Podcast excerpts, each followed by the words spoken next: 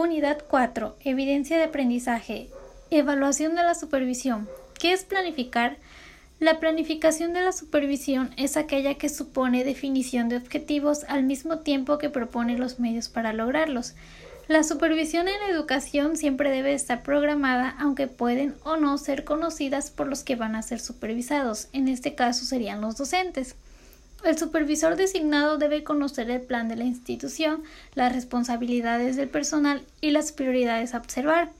En esta planificación se diagnostica la posición del maestro, se diseña su intervención en el aula y a la vez la del supervisor. Asimismo, se evalúa su acción educativa. ¿Por qué son importantes los indicadores? ¿Cómo monitorear y evaluar? El monitoreo es una tarea periódica que permite documentar y utilizar resultados, procesos y experiencias como base para dirigir la toma de decisiones. La importancia del monitoreo radica en que le permite al docente identificar las fortalezas y debilidades de su práctica a partir de la información de los resultados obtenidos. Esto le permitirá al docente la deconstrucción y reconstrucción de su práctica, logrando así su autonomía personal. La evaluación sirve para demostrar que los esfuerzos del programa han tenido un impacto mensurable en los resultados esperados que han sido implementados eficazmente. Es importante porque ayuda a identificar cuál es el uso más útil y eficiente de los recursos. Es fundamental para llegar a conclusiones objetivas con respecto a cuán exitosos pueden considerarse los programas.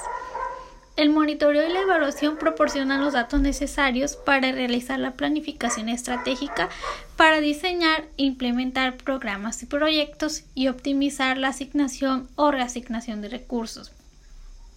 ¿Cuál es la evaluación de la supervisión? La evaluación de la supervisión es aquella que se puede llevar a cabo de manera sistemática durante todo el proceso de supervisión para responder todas las exigencias de la educación.